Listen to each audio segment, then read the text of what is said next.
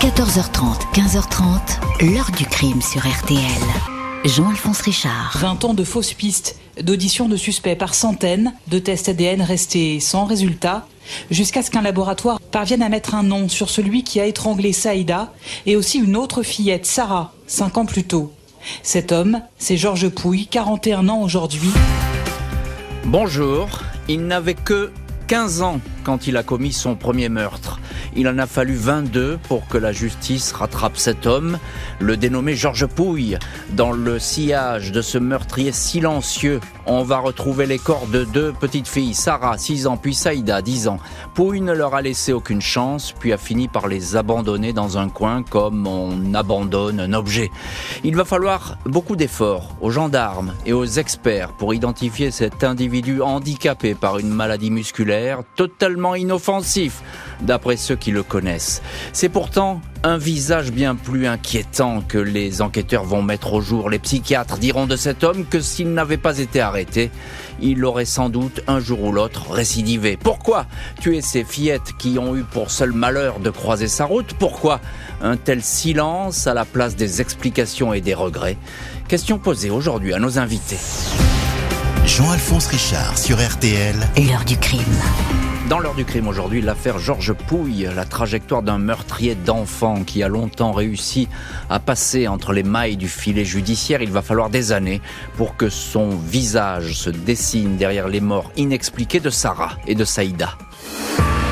Dimanche 24 novembre 1996, il est 20h45, lorsqu'une mère de famille, Aquila Berche, se présente à la brigade de gendarmerie de Vorep, une commune de l'Isère à une demi-heure de Grenoble. Elle vient y signaler la disparition de sa fille Saïda, 10 ans. Celle-ci a quitté la maison de l'avenue du 11 novembre autour de 16h30, 17h, pour aller jouer avec des copines au gymnase L'Arcade, à moins de 100 mètres du domicile. C'est un trajet qu'elle connaît bien et qu'elle effectue régulièrement. Elle porte un anorak et un sweat. La maman, une veuve, dit avoir cherché partout sa fille dans un quartier qui aligne les maisons individuelles, un lycée professionnel et des locaux professionnels. Les gendarmes de Vorep, appuyés par leurs collègues de Grenoble, commencent à ratisser les lieux. Ils s'interrogent sur un possible accident. La route devant la maison est très passante, mais aucune trace de Saïda. Mardi 26 novembre, 10h40, moins de 48 après la disparition, le corps d'un enfant est signalé par un promeneur. Le corps est à demi immergé dans le canal du Mont-Dragon, chemin du pont Bossu à Vorep, à un peu plus d'un kilomètre de la maison de la famille Berche. Il s'agit bien de Saïda. Elle a le visage cyanosé, l'anorak est baissé au niveau des coudes, le sweatshirt qu'elle portait a été noué autour de son cou, il a servi à la serrer avec force. Le légiste indique que Saïda a été étouffée. Elle n'a subi aucun viol ni agression sexuelle. Impossible de dire si la victime a été tuée à cet endroit, loin du gymnase où elle se rendait. Le meurtrier de Saïda n'a pas laissé beaucoup d'indices. Aucun ADN étranger n'est alors détecté sur les vêtements et le corps de l'enfant. Au fil des jours, les gendarmes de la brigade de recherche de Grenoble enregistrent néanmoins une série de témoignages intéressants. Trois personnes racontent avoir aperçu une petite fille qui marchait à côté d'un jeune garçon en VTT. Ils allaient en direction de l'endroit où a été découvert le corps. Il était autour de 17 heures. Un de ces témoins raconte qu'il lui semble avoir à nouveau vu le cycliste un peu plus tard, mais cette il roulait tout seul. Il aurait même baissé la tête en croisant ce passant. Une femme raconte pour sa part avoir entendu ce dimanche à la même heure des pleurs d'enfants dans le coin plainte qui s'est rapidement interrompue. La piste du vététiste est prise au sérieux par les gendarmes. Il est décidé d'identifier tous les hommes détenteurs de VTT de la commune. Les vérifications et auditions vont aller bon train. Aucun des jeunes que compte Vorep n'échappe à ce contrôle géant qui se poursuit durant des semaines. Parmi les plus de 630 personnes interrogées figure le dénommé Georges Pouille, 21 ans à l'époque, un habitant de Vorep. Il connaît un peu la famille Berche et il possède un VTT de couleur grise. Il est questionné 15 jours après le crime. Il explique qu'il a passé une bonne partie de l'après-midi avec son frère Cédric. Il est revenu à vélo au centre-ville de Vorep aux alentours de 17h30. Puis il s'est rendu chez sa grand-mère dans le quartier du Bourg-Vieux. Il faisait nuit quand il a rejoint son domicile, la maison où il vit avec sa mère. Il reconnaît qu'il portait ce jour-là une casquette, comme le jeune homme aperçu ce dimanche en compagnie de la petite Saïda, mais il dément avoir roulé jusqu'au chemin du pont Bossu. Les recherches sont vaines. 28 septembre 1999, trois ans après la mort de la petite fille, le juge prononce un non-lieu 21 avril 2006, le procureur de Grenoble décide de relancer l'enquête sur le meurtre de la petite Saïda Berche. Depuis huit ans, les gendarmes de la section de recherche de Grenoble ainsi que leurs collègues du département analyse criminelle à Rony-sous-Bois travaille sur le rapprochement de divers dossiers non résolus concernant des mineurs, dont neuf sont concentrés dans la région de l'Isère. Les enquêteurs ont fini par rapprocher le meurtre de Saïda de celui de la petite Sarah Siad, 6 ans, perpétré cinq ans plus tôt dans la même localité de Vorep. Le mode opératoire, un enlèvement, une victime étranglée à Paris quasi identique. Le mardi 16 avril 1991, Sarah disparaît de l'aire de jeu de Bourvieux où elle vit. Elle est retrouvée le lendemain dans un bois à 300 mètres de son domicile. La fillette n'a pas été violée. Mais il y a bien eu agression sexuelle. Des traces de sperme sont retrouvées sur le chemisier. À l'époque, les expertises ADN, encore trop peu précises, ne donnent rien.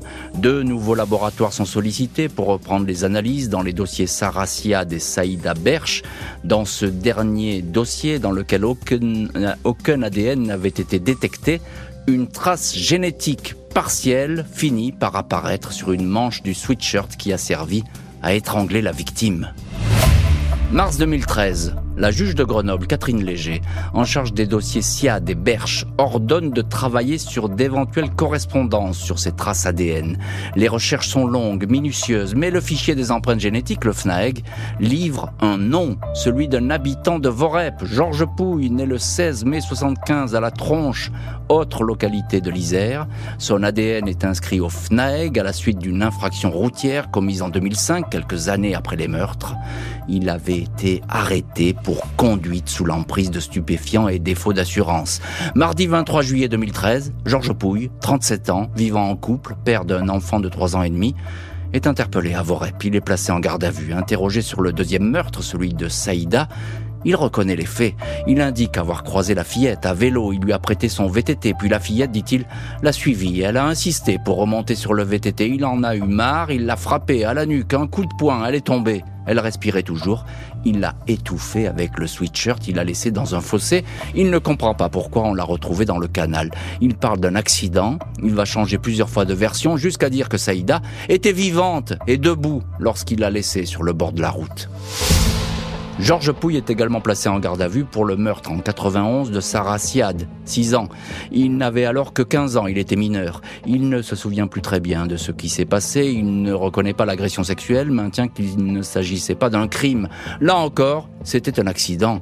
Devant le juge, il va même expliquer qu'il était habité par le diable, il ne savait pas ce qu'il faisait.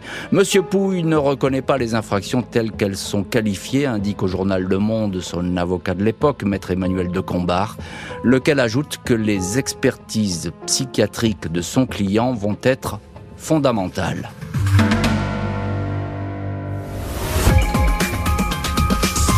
J'ai pensé à la famille et à la pauvre petite. Parce que franchement, pour faire ça à une gosse, pauvre petite, ah non, c'est vraiment euh, effroyable. Demander de vivre, quoi, comme tous les enfants. On peut pas faire ça à des enfants, c'est. Je sais pas, moi. Je vous dis, j'arrive pas à y croire.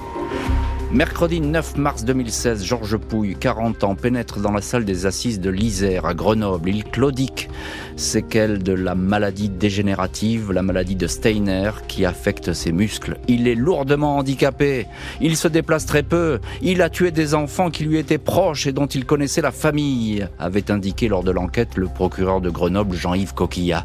Pouille est jugé pour le meurtre en 1996 de la petite Saïda Burch. Face à la cour, il se mure dans le silence. Je n'ai rien à dire, répond-il. Maria, la mère de l'accusé, vient témoigner. Elle dit vouloir révéler à son fils un secret. Elle lui raconte qu'il est né d'un viol et que Pouille n'est pas son vrai nom. Je lui ai mené une sale vie. Je ne voulais pas de lui. Je lui ai fait payer les pots cassés, raconte la mère. L'accusé a connu une scolarité désastreuse, vécu de petits boulots, de plus en plus handicapé par sa maladie. Il a rencontré Christelle, ils ont eu un fils il lui arrivait d'être violent avec sa compagne. Le président demande à Georges Pouille s'il veut dire un mot À sa mère Rien à dire, je m'en fous, répond-il. Georges Pouille finit toutefois par raconter sa rencontre fatale avec la petite Saïda. Je ne sais pas ce qui m'a pris. Je lui ai mis un coup sur la tête, un petit coup. Je lui ai remis son pull autour du cou. J'ai fait un nœud avec les manches. Elle était consciente. Je suis reparti. L'avocate générale réclame 30 ans de réclusion. Vous pouvez considérer que c'est une peine à perpétuité vu l'état de santé de l'accusé. Mais la liberté, cet homme en a joui indûment, injustement pendant 17 ans, dit la magistrate. 11 mars. Georges Pouille est condamné à 30 ans de prison. Jeudi 12 mai 2016, le tribunal pour enfants de Grenoble reste fermé au public. C'est à l'abri des regards, hormis ceux des avocats, des témoins et des experts que Georges Pouille est jugé pour le meurtre le 6 avril 1991 de la petite Sarah Siad. Pouille avait 15 ans à l'époque, il était mineur, ce qui explique cette comparution à huis clos. Lors de l'enquête de personnalité, l'accusé avait été examiné par une neurologue et deux psychiatres. Les médecins ont décrit un homme souffrant d'un handicap mental léger un psychiatre certifie que Georges Pouille est un psychopathe prêt à passer à l'acte dès qu'il se trouve confronté à une difficulté. Selon cet expert, l'accusé présente une personnalité immature, instable, impulsible, sensible aux frustrations. Georges Pouille, est-il indiqué, présente un trouble grave de la personnalité, une psychose. L'avocat de l'accusé, Emmanuel de Combar, a demandé dès le premier jour la clémence du tribunal. Il met en avant le parcours chaotique de son client né d'un viol, enfant battu, souffrant d'une maladie neurologique incurable. Un homme qui dit avoir été habité par le diable quand sa route a croisé celle de Sarah. Vendredi 13 mai, le procès est suspendu en raison du malaise d'un avocat. Les audiences reprennent un mois au mois de juillet. Pouille est alors condamné à 13 ans de prison. Lors de l'arrestation de Georges Pouille, sa compagne Christelle avait dit aux gendarmes qu'elle tombait des nues. Elle décrivait alors un homme qui était gentil et avait le cœur sur la main. Il m'a juste dit un jour que s'il lui arrivait quelque chose, il faudrait que je prenne soin de notre fils. Christelle a par la suite coupé les ponts avec son compagnon dont l'état de santé n'aura cessé de se dégrader. Mon client est déjà condamné sur le plan médical. La dégénérescence s'accélère. Peut-être qu'un jour, il fera un arrêt cardiaque et on n'entendra plus jamais parler de lui, indiqué à l'issue du deuxième procès son avocat, maître de Combar. Les victimes de l'affaire ne sont pourtant pas Georges Pouille, mais bel et bien Sarah Siad et Saïda Berche.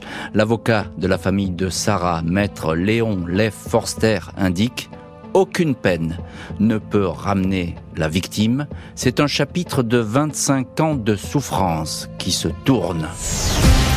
Jean-Alphonse Richard sur RTL. L'heure du crime.